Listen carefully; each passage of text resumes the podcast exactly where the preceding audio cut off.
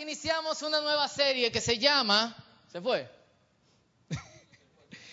que se llama El cristiano ateo, cuando creo en Dios, pero vivo como si Él no existe. Y una serie que nosotros vamos a durar por algunas eh, semanas y está basado, tenemos que darle honra a quien honra merece, en un libro de un señor pastor llamado Craig Rochelle.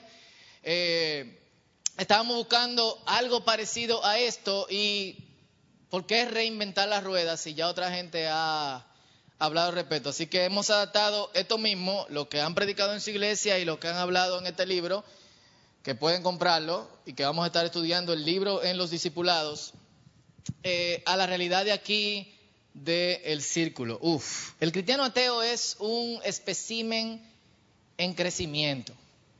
Usted ha visto las especies, eh, hay unos letreros ahí sin, eh, ¿cómo se dice? Sin mucho sentido que han puesto en la calle como recicle. Eh, reciclar en este país sin un sistema de reciclado como que es un poquito difícil. Hay otro letrero que dice, por favor detengan las especies invasoras. Yo quiero que alguien aquí me levante la mano y me diga ¿Cuáles son las especies invasoras? No sé, ¿y ti? Ok. Dice Maciel que está bien del peleón, pero ¿cómo lo detenemos? O sea, esta especie es invasora y yo se lo estoy dando a entender. Cuando usted diga que detenga las especies invasoras, el cristiano ateo es una de ellas. Está creciendo cada vez más y más la cantidad de personas que vamos a congregarnos con otros creyentes, pero vivimos como que Dios no existe. Y ustedes han escuchado de mí muchas veces, de hecho, la, cuando estábamos hablando en el cafecito, una de las cosas que yo hice fue, yo dije cómo yo corrí por par de años en reserva. Y yo estaba pastoreando a esta iglesia, que todavía no era una iglesia, sino éramos un grupo de jóvenes iglesia, eh, sin dedicar mi tiempo a la oración, eh, levantándome con tortículo y todos los domingos, con dolor de cabeza, con taquicardia. Cada vez que llegaba el domingo yo pensaba que yo me iba a morir. ¿Usted ha oído la canción de Rosario y que caramba, caramba, ya, viene el lunes? La mía caramba, caramba, ya viene el domingo.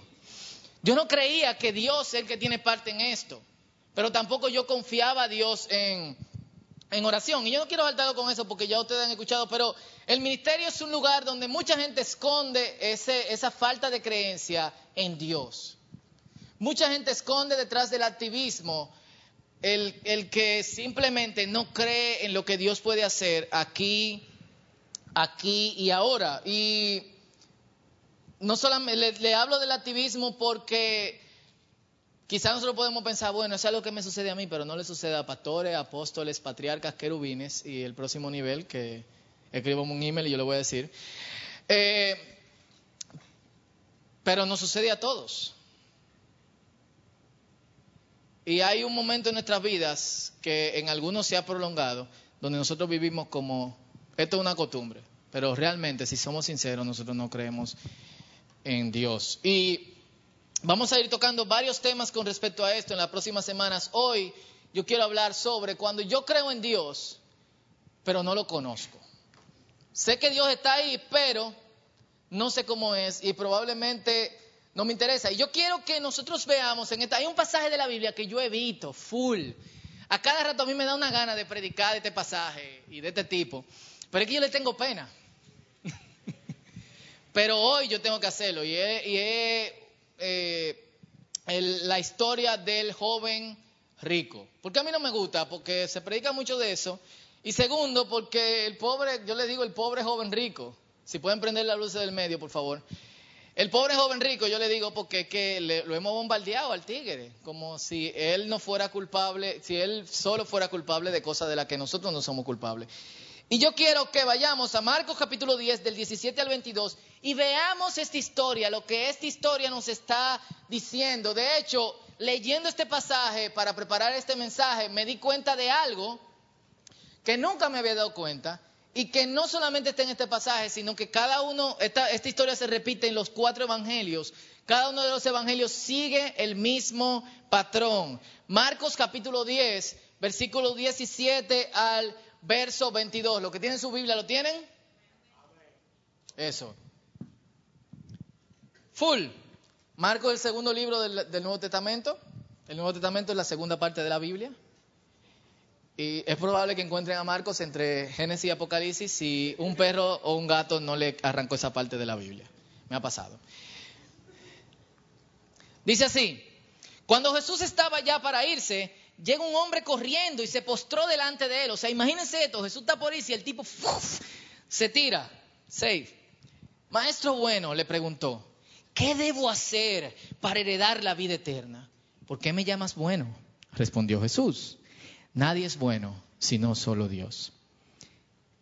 Pongan atención. Ya sabes los mandamientos. No mates, no cometas adulterio, no robes, no prestes falso testimonio, no defraudes, honra a tu padre y a tu madre.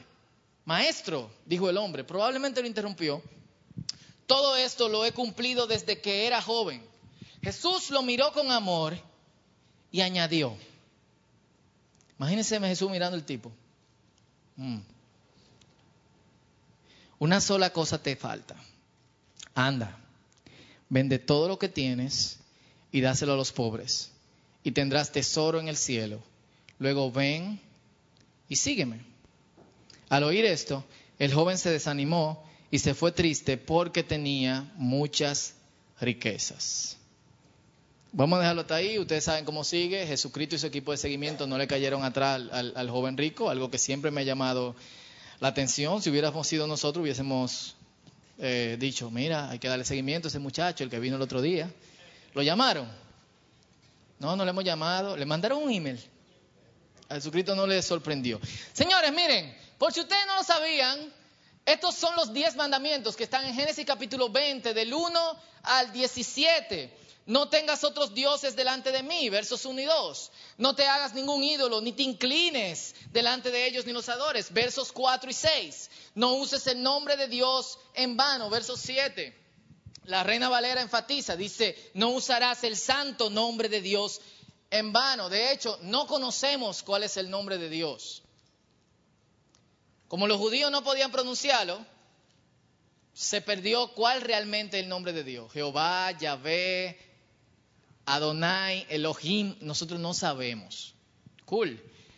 Acuérdate del sábado para consagrarlo, versos 8, al 11. 5. Honra a tu padre y a tu madre para que disfrute de larga vida en la tierra que te da el Señor tu Dios. Verso 12. Y oramos, porque ya aquí no quemamos la mayoría.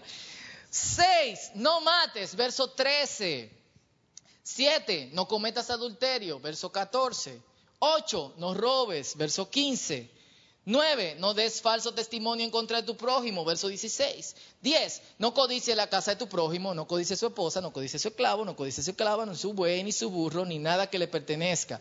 Por si acaso en esa época no había carro, usted puede usar buey como carro, motor, pasola, lo que usted quiera. Y que no, espérate, pero en la Biblia no dice carro. Eh, o sea, la mejor forma en que nosotros podemos resumir los mandamientos es de la siguiente manera. Hay una primera parte, amarás al Señor tu Dios con todo tu corazón, con toda tu alma y con toda tu mente. Y esto abarca los primeros cuatro mandamientos, que son, no tengas otro Dios delante de mí, no te hagas ningún ídolo, no el nombre de Dios en vano, acuérdate del sábado para consagrarlo. Son esencialmente cosas que tienen que ver con la relación de nosotros y Dios. Los primeros cuatro mandamientos. Ustedes se preguntan, ¿qué tiene que ver el sábado? Y de hecho, podemos dedicarle después un tiempo a esta parte del sábado, pero eh, es la costumbre dedicar un día específico a descansar y también dedicarlo para la adoración a Dios. Ninguno de nosotros hacemos eso. Y estamos en falta si no lo hacemos.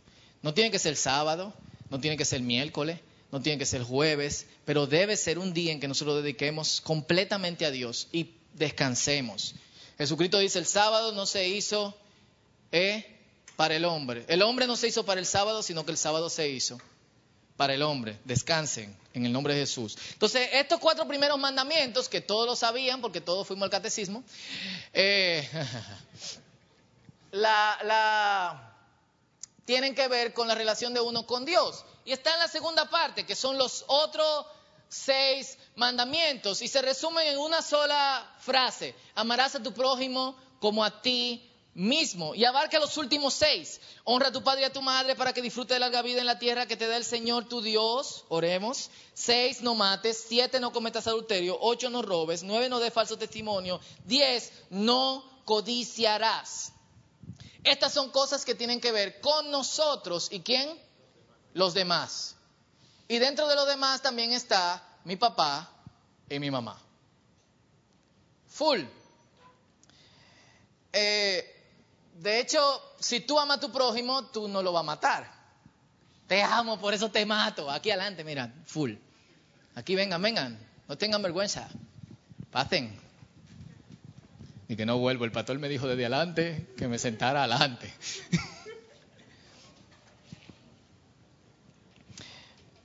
cool. Eh, si tú amas a tu prójimo, tú no vas eh, a robarle la esposa.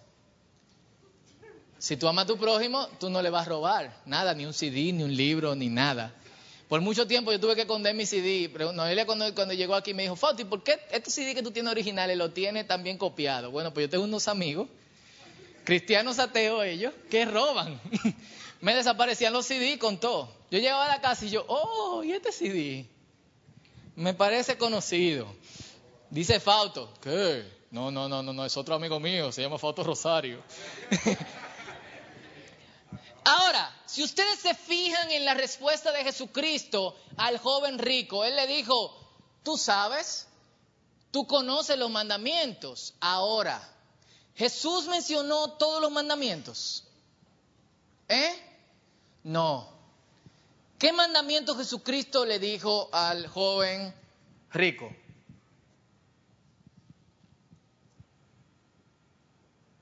Solamente los mandamientos que tenían que ver con el prójimo. Ya sabes, no mates, no cometas adulterio, no robes, no presentes falso testimonio, no defraudes, honra a tu padre y a tu madre.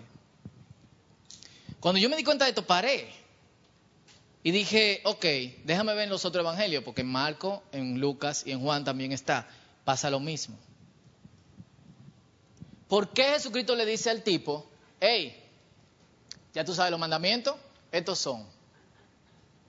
De hecho, el tipo ni siquiera le dice, hey, te faltan cuatro, yo sé más que tú, Jesucristo. No, o sea, el tipo le dice, ah, yo he hecho eso desde mi juventud. O sea, el tipo solamente cumplía los mandamientos que eran, que eran buenos. Yo creo que esto Jesucristo lo hizo intencionalmente. Él omitió los primeros mandamientos, los primeros cuatro que tienen que ver con nuestra relación con Dios. Pero cuando él le va a tirar el gancho para atrás, porque esto es una pelea como en The Matrix, o sea, Jesús, eh, perdón, The Matrix, The Matrix. O sea, el tipo le tira y le dice, yo he hecho eso, y Jesucristo viene, okay. Pero Jesucristo no le dice, ok, ¿qué pasa con los otros cuatro mandamientos? Jesucristo no le interesa entrar en una discusión eh, teológica ni de quién sabe más verso bíblico con este tipo. Y él no le menciona los cuatro mandamientos, él le dice, hay un problema y es que tú tienes otro Dios. Tú puedes ser un tipo bueno, tú no adulteras, tú no matas, tú no robas y tú no haces, tú no haces ninguna de estas cosas y tú honras a tu padre y a tu madre y todo domingo va y te le come el sancochito. Pero tú tienes otro Dios. Tú no crees en Dios. Ve, vende todo lo que tú tienes y dáselo a los pobres. ¿Y qué pasó con el muchacho? Se fue, ¿cómo dice? Defraudado. ¿Por qué? Porque tenía muchas riquezas, pero aparte de eso, porque su riqueza era su Dios. Wow. Y él es retado a poner a Dios primero y, a su reino. Jesucristo no solamente se toma, o sea, él no se toma el tiempo de agregar los otros mandamientos y de discutir con él eso. Él, él, él le dice, hey, te falta esto, ven a, ven a vivirlo. Y no solamente eso, él lo invita a caminar con él. Le dice, vende todo lo que tú tienes, dáselo a los pobres y sígueme. Él hace una invitación al reino. En el Evangelio de Lucas dice que Jesús miró al joven y lo amó. ¿Por qué lo amó? Porque él tenía buenas intenciones. ¿Quién no trata de cumplir todos los mandamientos y de vivir una vida psicorrígida? ¿Eh? De pasa una muchachona, no la mires. No la mire, la Biblia dice, no adulterarás, no adulterarás. De no robarle los CD o los libros los amigos. De, de, de no mentir, de no decir faltos testimonio, de no honrar a su padre y a su madre. O sea, todos nosotros sabemos que todas estas cosas que están diciendo ahí son sumamente difíciles, incluyendo la de no matar, que nosotros no la hacemos porque no podemos esconder a la gente debajo de la tierra eh, y, huir. Alguien nos va a meter preso, alguien nos va a encontrar, incluyendo aquí en República Dominicana. Un policía te va a encontrar y te va a dar galletas y tú vas a decir, no fui yo. usted va a decir que fue que no fui yo, fue usted. Entonces, muchos de nosotros vivimos así como el joven rico. Y Jesucristo le demostró que hay una brecha muy grande entre la teoría y la realidad. Entre vivir y actuar. Y muchos de nosotros están saliendo con Dios. Yo no sé quién han visto eso. Eh, ¿Ustedes son novios? No, estamos saliendo.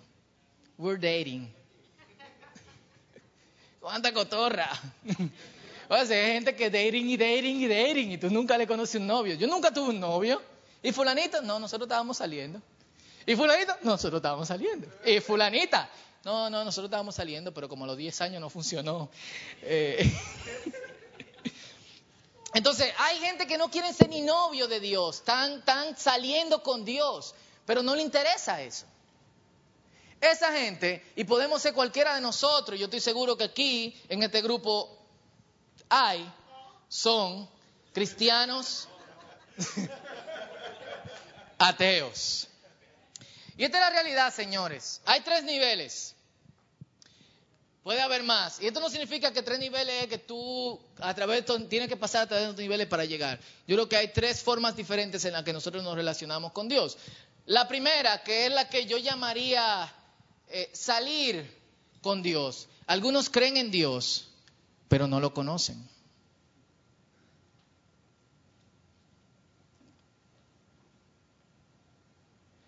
En Primera de Juan, capítulo 2, versículo 4 dice, el que afirma lo conozco, pero no obedece sus mandamientos, es un mentiroso y no tiene la verdad.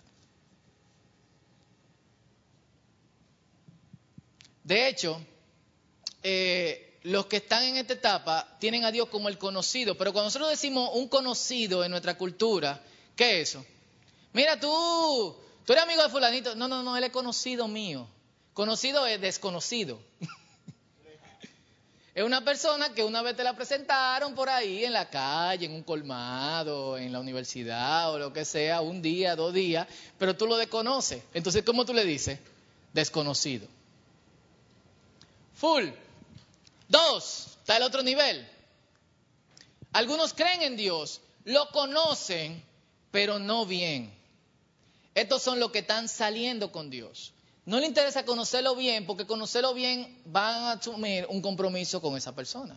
No le interesa conocerlo porque de alguna forma si lo conoce van a tener que tomar un compromiso. Gálatas capítulo 4, 8 al 9 dice, antes, cuando ustedes no conocían a Dios, eran esclavos de los que en realidad no son dioses. Pero ahora que conocen a Dios, o más bien que Dios lo conoce a ustedes, ¿cómo es que quieren regresar a esos principios ineficaces y sin valor?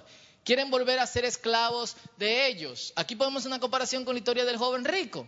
Pablo le está diciendo, ustedes cumplen los últimos seis, pero los cuatro de arriba no. Es muy fácil, aunque sea muy duro, cumplir los últimos seis. Pero nosotros derrumbar todos nuestros ídolos y dedicarnos a Dios, ahí es que está la cuestión, la cuestión difícil. Y un último nivel, que es el tres, algunos creen en Dios, lo conocen íntimamente y le sirven de todo corazón. Cuando yo leo los salmos, a mí me, da el deseo de conocer a Dios, porque estos tipos hablan de Dios como si lo conocieran, full. Hay un salmo que estaba tratando de recordar mientras estaba preparando, preparando el mensaje, donde eh, la, la, la afirmación que la persona que escribió el salmo, nosotros a veces creemos que todos los salmos lo escribió David, pero no fue así. La afirmación de la persona que escribió el salmo es como de, Dios, como que, como que tú lo conoces full. Es como que si tú hablas con esa gente, lo primero que va a hacer es, ¿tú quieres que lo llamemos? Vamos a darle, vamos a un toquecito. Y miren estos dos salmos. Está el Salmo 63, versículo 1 y versículo 3. Dice, oh Dios, tú eres mi Dios. Yo te busco intensamente. ¿Quiénes de aquí buscan a Dios intensamente? Seamos sinceros. Mi alma tiene sed de ti. Todo mi ser te anhela, cual tierra seca, extenuada y sedienta. Yo no sé quiénes han sembrado aquí, quiénes tienen un abuelo en el campo que tenía una finca de cacao o cinco yucas, cinco matas de yuca sembradas en la parte de atrás de, su casita. Pero cuando no llueve y la tierra está seca, tú le echas galones y galones de agua y es como si la tierra lo chupara así, como si no tuviera fin. Y sigue seca como que arriba. Tú vuelves un ratico después y está como con grieta y tiene que volver y echar agua. Lo que el tipo está diciendo, oye, yo no me jalto de ti, me echan y me echan y me echan y me echan, yo sigo queriendo de ti. Tu amor es mejor que la vida, o sea, yo prefiero morirme que no tenerte. Por eso mis labios te alabarán. ¿Quiénes de aquí sinceramente aman a Dios así?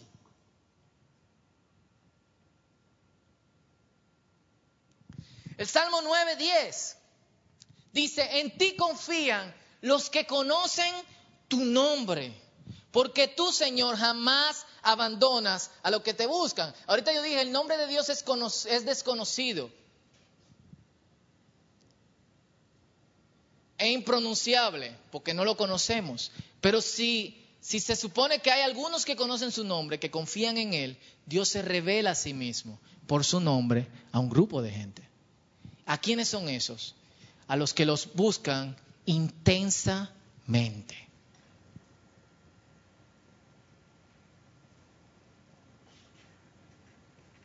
Los que conocen tu nombre, te busco intensamente, tengo sed, todos esos términos son extraños, extraterrestres al cristiano ateo. Vienen de otro planeta, pero el que conoce a Dios íntimamente está tranquilo.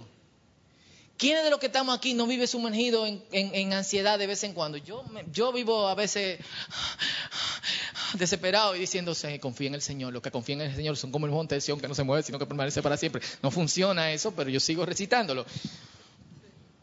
¿Hubo un tiempo en tu vida en lo que tú te sentías más cerca de Dios de lo que tú te sientes hoy? Si a ti te pasa lo que a mí me pasaba, Era como si tú fueras una pelota de basquetbol, no te estoy diciendo gordo ni gorda, gorda, gorda, gorda. Y tú tuvieses un, un pichecito chiquito. Y poco a poco, lento pero seguro, tu pasión espiritual, tu deseo de servir a Dios se fue yendo, si tú eres como yo. Tú no te diste cuenta, quizás tú te diste cuenta esta semana o hace dos. Y en vez de un seguidor de Cristo que se dedica a hacer todo lo que hace para la gloria de Dios, tú te transformaste en un estudiante a tiempo completo, o en una madre a tiempo completo, un esposo a tiempo completo, un profesional a tiempo completo, que le dedica parte de su tiempo al Señor. Si tú eres como yo, yo era un pastor tiempo completo, parte del tiempo, seguidor de Cristo. Estoy siendo totalmente sincero.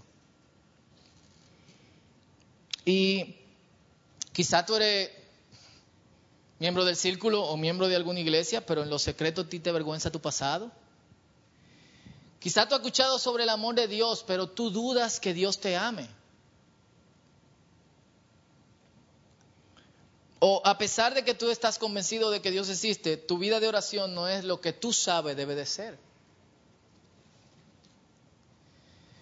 Quizá como otros seguidores de Cristo, tú sabes lo que Dios quiere, pero tú sigues haciendo lo que a ti te da tu gana. O genuinamente tú quieres confiar en Dios como tu proveedor, pero seamos sinceros, a ti te lo encuentra difícil de vivir así. ¿Quién, ¿Quién, está esperando a que Dios sea que provea? Yo tengo que hacer planes sobre mi futuro, yo tengo que llegar al futuro y no puedo llegar al futuro sin dar un palo. Posiblemente tú crees en la salvación, pero tú no compartes tu, la palabra con nadie. Cantamos, solo Cristo tiene palabra de vida eterna, pero hay amigos de nosotros y amigas que se lo está llevando el diablo, tienen una soga en el cuello, viven preocupados, caminan como que, como que están muertos. Y nosotros nunca le hemos dicho, yo sé de algo que puede cambiar tu vida. ¿O me equivoco? O tú crees en Dios, pero tú no ves ninguna necesidad de la iglesia. La iglesia se ha transformado para ti en una póliza de seguro, un lugar donde tú vienes para asegurar tu futuro personal. Lo que quizá explica por qué muchos son apáticos y no muestran ninguna emoción por nada de lo que aquí se hace. Aunque tú cumples con asistir. No hay amor por el prójimo, ni por el creyente, ni por los pobres. Probablemente tampoco hay amor por Dios. Sobre el nombre de Dios, ¿cómo tú lo llamas? El balbú. Niñito Jesús. El de arriba. Entonces tú no lo conoces. Es un nombre muy chulo. Quizá claro. Nos dicen que Dios tiene una barba grande.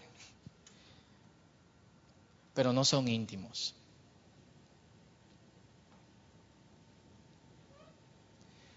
Si todas o muchas de esas cosas te describen, tú eres un cristiano ateo.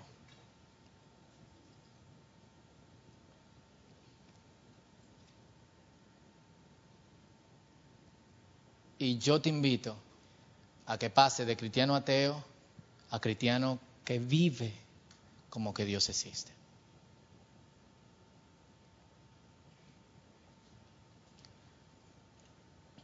Y yo creo que estamos totalmente claros. ¿Por qué tendríamos que hablar más?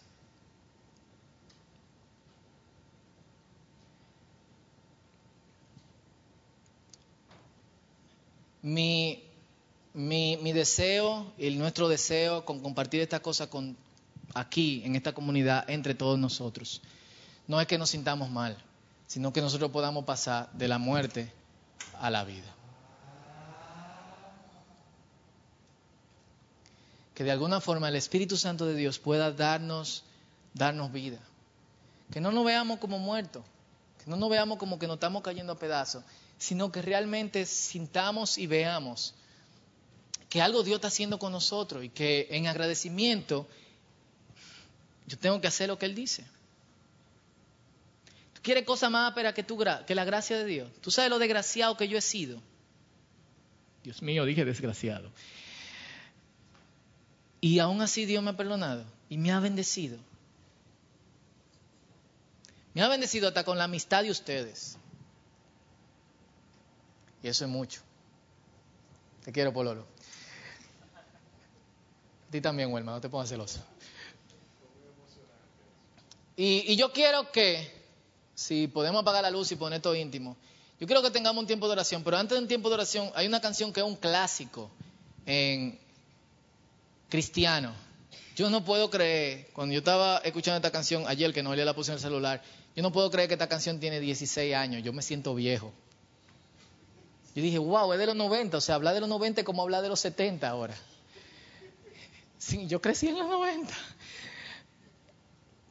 Y yo quiero que nosotros, a diferencia de como muchas veces hacemos, meditemos en la letra de esta canción. Si usted quiere, adore a Dios, pero medite en la letra de esta canción. Cuando yo la escuché ayer, después de darle los toques final al mensaje, una de las cosas que yo me di cuenta es que, wow, cómo eso cómo eso me define. Le escuchamos, adoramos, pensamos, oramos y luego yo quiero que tengamos un tiempo de intimidad y de oración con Dios. Puede ser que revele su nombre a nosotros. Anyone who says he is walking in the light but dislikes his fellow man is still in darkness. But but whoever loves his fellow man can truly be walking in the light.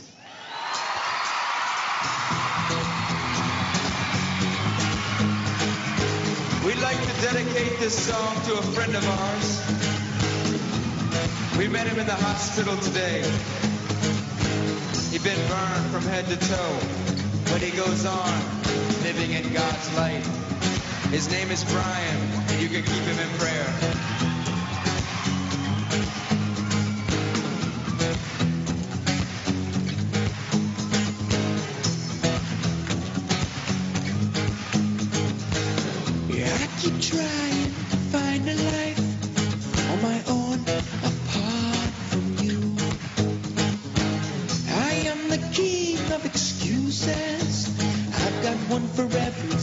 Selfish thing I do.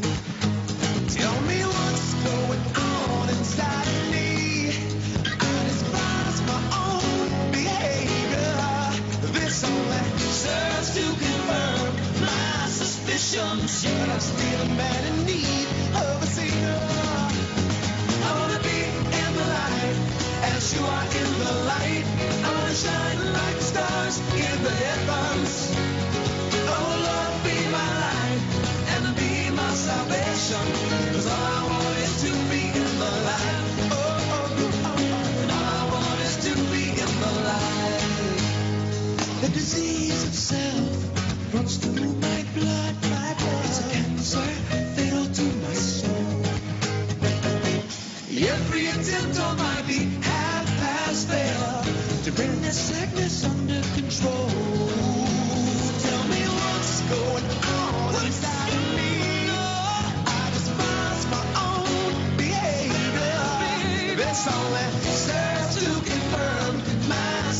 Suspicions that I'm still a man in need of a savior. I wanna be in the light as you are in the light. I wanna shine like the stars in the heavens. Oh Lord, be my light and be my salvation. 'Cause all I want is to be in the light. Shalom, dum, dum, there. All I want is to be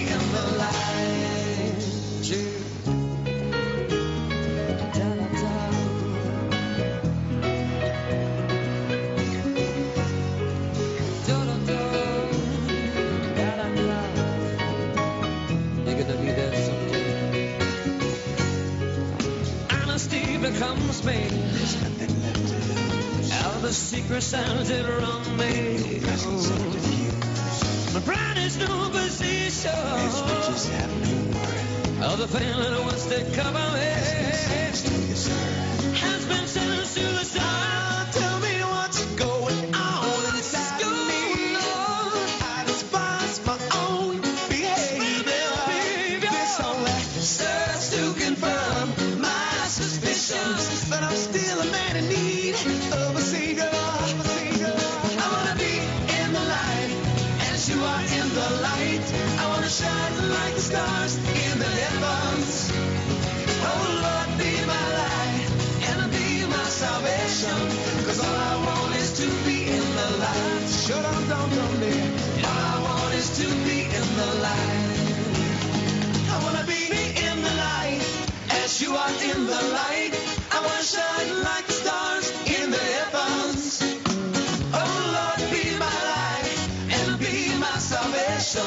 'Cause all I want is to be in the light.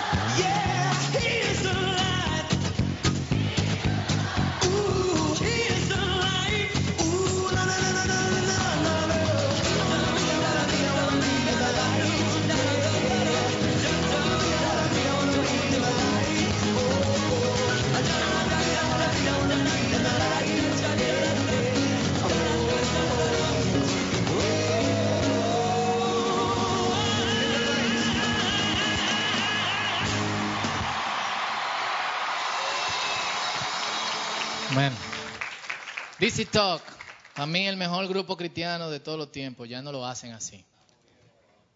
Y estamos viejos. Ellos están más viejos que nosotros. People, yo quiero que dediquemos un tiempo en oración, que nos pongamos de pies. Y si tú no te sientes cómodo en ponerlo de, ponerte de pie, hazlo por lo menos por respeto a, a Dios o a mí. Si tú no quieres respetar a Dios. Yo creo que nosotros seríamos estúpidos si al conocer nuestra condición hoy no fuéramos de aquí siendo igual. Ahora, todos tenemos el derecho de vivir como estúpidos. Espero no estar ofendiendo a nadie y si lo ofendo, espero me perdonen y si no me perdonen, oraré para que me perdonen algún día. Yo creo que la voluntad de Dios es que nosotros vivamos como gente eh, que sabe vivir. Y yo quiero que no- hoy nosotros nos tomemos el tiempo que sea necesario en, en orar y en decirle al Señor, wow, estas son cosas que a mí me tocan.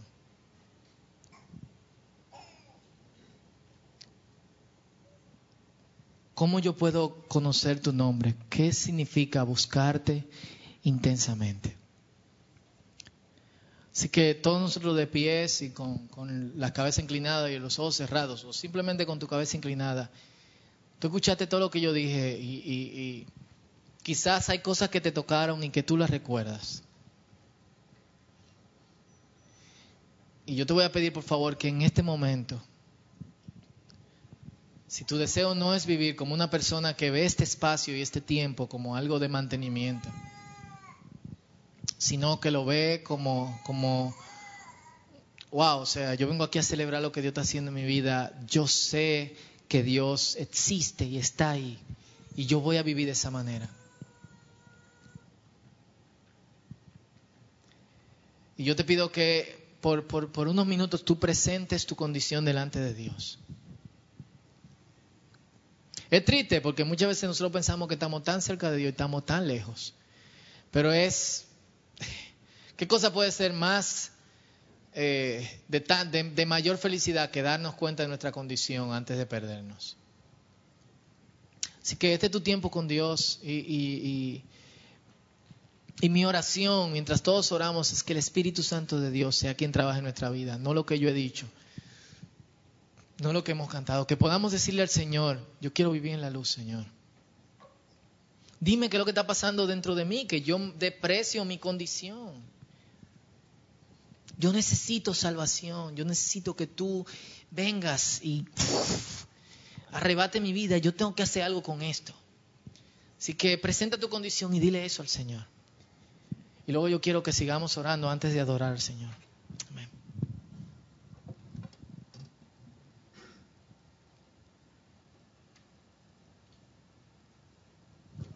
Tu condición es que tú no compartes la palabra de Dios, a pesar de que tú ves gente que se está perdiendo y que, de verdad, si tú le dijeras algo, su condición cambiaría. Díselo, preséntalo al Señor. Si, si tú vives como una persona que cree en Cristo parcialmente, preséntalo al Señor. No vamos a perder tiempo, no, no seamos brutos. Seamos inteligentes. Dios nos está mostrando de qué forma estamos viviendo. Vamos a cambiar.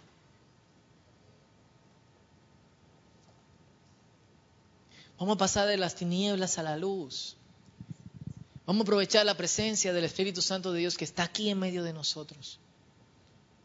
Y Él es quien nos convence de pecado, de justicia, de juicio. Amén. Así que ora, ora intensamente. Dile al Señor, Señor, mira, esto es lo que soy. Tú quieres abrir tu brazo, subirte en un banco, tirarte en el piso, en forma de crucifijo, transformarte en Optimus Prime, lo que tú quieras. Pero dile al Señor, Señor, esto es lo que yo soy. Esto es lo que somos, Señor.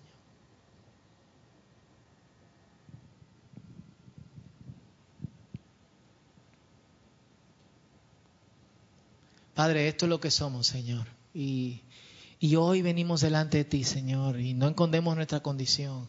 Quizás algunos se han dado cuenta en este instante de, de, de algunas cosas que están pasando en su vida, Señor, de que estamos viviendo como cristianos que no creemos en ti, Señor. Afirmamos que creemos en ti, pero no vivimos de esa manera, Señor. Padre, estamos hartos de vivir así. Díselo el Señor, yo estoy harto de vivir así. Yo estoy cansado. Esto me pesa, esto me está trayendo más problemas de lo que yo mismo puedo considerar, Señor. Yo reconozco que yo he tratado con mi propia fuerza, pero yo también me he dado cuenta que, que por mi, pro- mi fuerza de voluntad no puedo cambiar simplemente, Señor. Quizá algunos te han clamado y clamado y clamado a Dios y no han visto nada. Díselo también, dile, Señor, he clamado a ti, he tocado la puerta de tu aparte. Pero no te he visto, muéstrate, Señor. Abre nuestros ojos. Señor, yo te pido que tú derrames tu espíritu sobre nosotros, Señor. Sin tu espíritu estamos incompletos, Padre Santo. No podemos seguir como iglesia caminando, Señor, haciendo las cosas por sentimiento y por voluntad humana, Señor, invirtiendo todas nuestras fuerzas, cansándonos, Señor. Mira que muchos de nosotros están con los brazos abajo, caídos, Señor, desanimados. Levántanos, Señor, por tu espíritu.